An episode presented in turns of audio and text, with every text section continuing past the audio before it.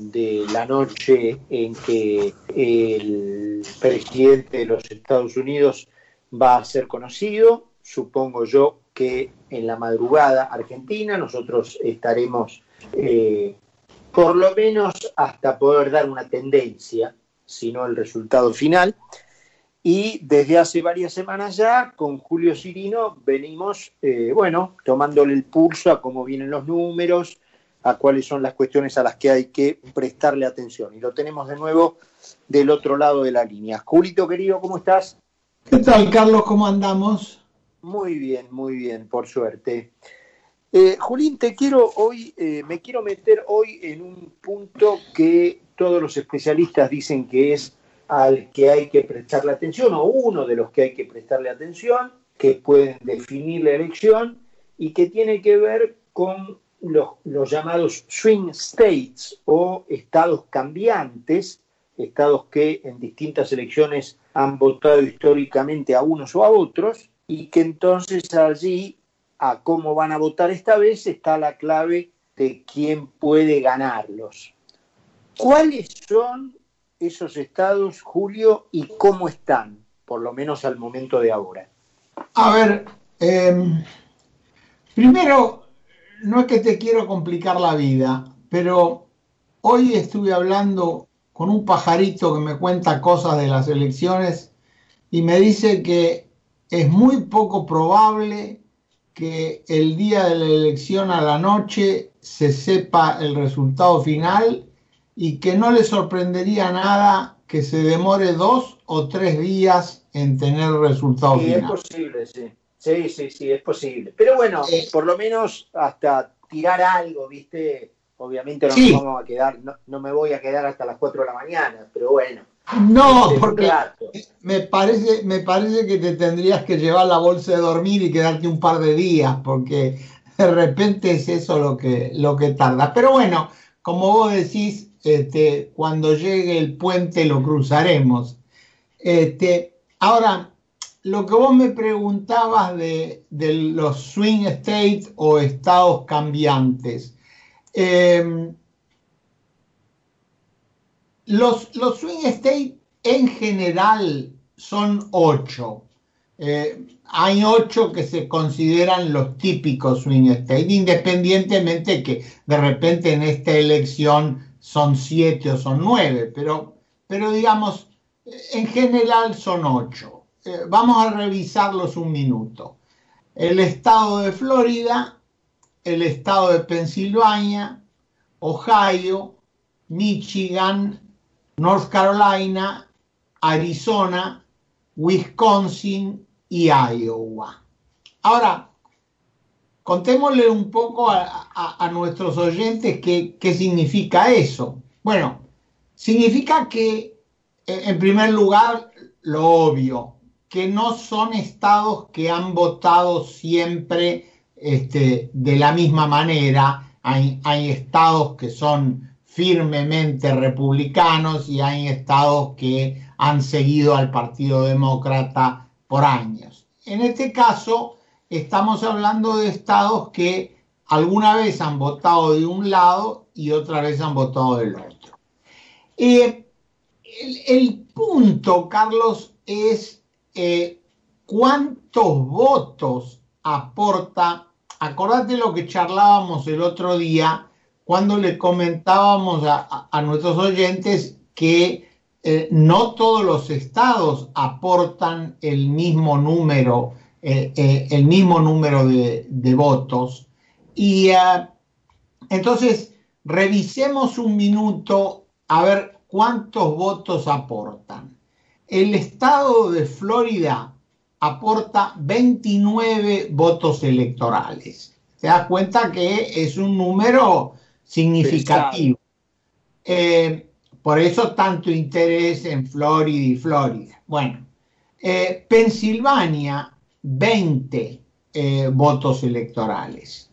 Y tanto Florida como Pensilvania, en este momento, eh, te digo, hoy día 20, está ganando Biden en las encuestas. En, Florida está ganando en forma muy ajustada, mm, dos puntos y medio. En Pensilvania está ganando un poquito más. Eh, de nuevo, es en este momento, ¿no? Eh, estaría ganando por casi seis puntos. Eh, entonces tenemos Florida y Pensilvania. Ohio. Ohio en general ha sido un, eh, eh, estado donde han ganado los republicanos. En este caso, el camarada Trump está llevándose el estado de Ohio, que son 18 votos electorales, se lo estaría llevando, pero por 1,4 puntos. Fíjate que eh, eh, un burrero te diría eh, casi por una cabeza, ¿no? No es mucha diferencia. Eh, decime, Carlos.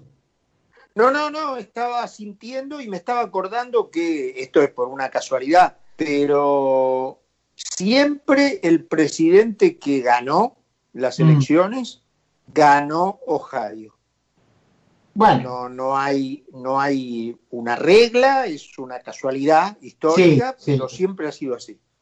Bueno, eh, por el otro lado tenemos el estado de Michigan que aporta 16 votos electorales. En este momento parece estar, parece estar firme del lado de Biden, del lado de los demócratas habría una diferencia de siete puntos y medio a favor de los demócratas. North Carolina, con 15 votos electorales, también estaría en manos de los demócratas por 3.7 eh, puntos. El estado de Arizona, con 11 votos electorales, también estaría del lado de Biden, el estado de Wisconsin por 6.7 estaría también del lado de Biden y el estado de Iowa eh, con 6 votos electorales donde llevaría ventaja Trump. Eh, de nuevo, eh, esto es película. Lo que yo te estoy mostrando es una foto eh, al día de hoy, eh, eh, puede cambiar mañana. Em, hay algunos estados que me animo a decir que es medio difícil que cambien. Por ejemplo, Wisconsin, donde Biden lleva casi siete puntos de ventaja, o el estado de Michigan, donde lleva siete puntos y medio. Em, sí, acordate las sorpresas que dio la elección donde estaba Hillary Clinton, ¿no? Eh, que eh, todos habíamos apostado de una manera y, después salió, salió completamente distinto. Pero digo, si lo vemos en, foto, eh, esa es la foto hoy. Decime, esto no, no necesariamente es una cuestión relacionada puntual con las elecciones, Julio, pero sí, incluso tiene un efecto permanente mucho más amplio que el de las elecciones y ha producido una discusión electoral, digamos, profunda, porque justo a días de las elecciones fallece una jueza muy importante, de muchísimos años en la Corte, y ni corto ni perezoso, Trump se apuró a designar una nueva postulante, que es Amy Coney Barrett, eh, eso está eh, en posibilidades de que efectivamente el presidente logre el consentimiento del Senado y la jueza logre, digamos, eh, su consentimiento y su confirmación antes de las elecciones y, eso es, digamos, sería un porotazo que más allá de que pierda las elecciones se anotaría Trump porque se aseguraría conformar una corte, como se dice allí, de, tendencia conservadora, ¿no? que cambiaría la, corriente que ha tenido hasta ahora. Lo que pasa, lo que pasa, a ver, te hago un par de comentarios y después te cuento un chisme. Eh, la, corte, como estaba antes del fallecimiento de esta jueza, estaba 5 a 4 a favor del, del, grupo conservador. Era muy poca la diferencia porque con que alguno cambiara de bando quedaba medio balanceado. Pasaría, en teoría, si, logran la designación de Coney Barrett, pasaría a estar 6 a 3 eh, del lado conservador. Este es un poco el, el planteo, eh, digamos, el planteo numérico. Ahora, vos me decías qué posibilidades hay de que esto suceda. Eh, bueno, a ver, ya ella ha sido nominada formalmente y me contó un pajarito que eh, los republicanos tienen el siguiente plan. Vamos a ver si les sale. Eh, la, e, ella tiene, la, nominación de ella tiene que entrar a consideración del Senado. Eh, según me comentan, esto se iniciaría el viernes. Hoy estamos a martes, sería el viernes que iniciarían. Y acá me llamaron la atención en cuanto a que me dicen que eh, normalmente el Senado no suele sesionar los días viernes este, y que medio que prendió algunas alertas eh, esto de que la, hubiera una sesión el día viernes. Eh, pero también me dijeron, y esto me dejó más sorprendido todavía, que los republicanos piensan que si le sale bien lo del viernes, agarrate fuerte, el lunes 26 eh, Coney Barrett estaría nominada. O sea, juraría, digamos. Sí, sí, así es, así es. De nuevo, eh, soy cauteloso en lo que te digo, esto viene de boca de gente del Partido Republicano. Eh, esto sería su proyecto y un poco también, Carlos, en función del hecho de que los republicanos son mayoría eh, y yo no, digamos, no conozco los detalles de la votación interna, este, pero aparentemente podrían hacerlo y bueno, eh, me decían hoy que el voto eh, a favor de ella lo harían el día lunes, a más tardar el día martes. Y que acá hay un, un tema que, que, vos me lo vas a pescar, que es la cuestión del cierre del debate. Es decir, eh, la, nominación se discute en el Senado. Eh, hay un momento en que hay una moción para cerrar el debate y eh, pasar a la designación. El tema que me decían es si tienen los votos para cerrar el debate y pasar a la nominación. Si esto sucede, entonces, Carlitos, el, el día lunes, a más tardar el día martes, eh, ya digamos 24, 30 horas después del, del, de la finalización del debate, eh, Coney Barrett sería jueza de la Suprema Corte. Eh, eso es como está pintando a... Yo hablé eh, con gente amiga hoy a mediodía. Que vos me digas, sí, querido. Sí, no, está, está clarito, está redondeado. Te iba a preguntar, fuera del tema de los votos electorales que en estos estados cambiantes, bueno, lo has explicado muy bien uno por uno hace un ratito, en general las encuestas del voto popular, del voto popular, como si fuera acá, ¿cómo están? ¿Qué, qué porcentaje uno y otro en el voto popular?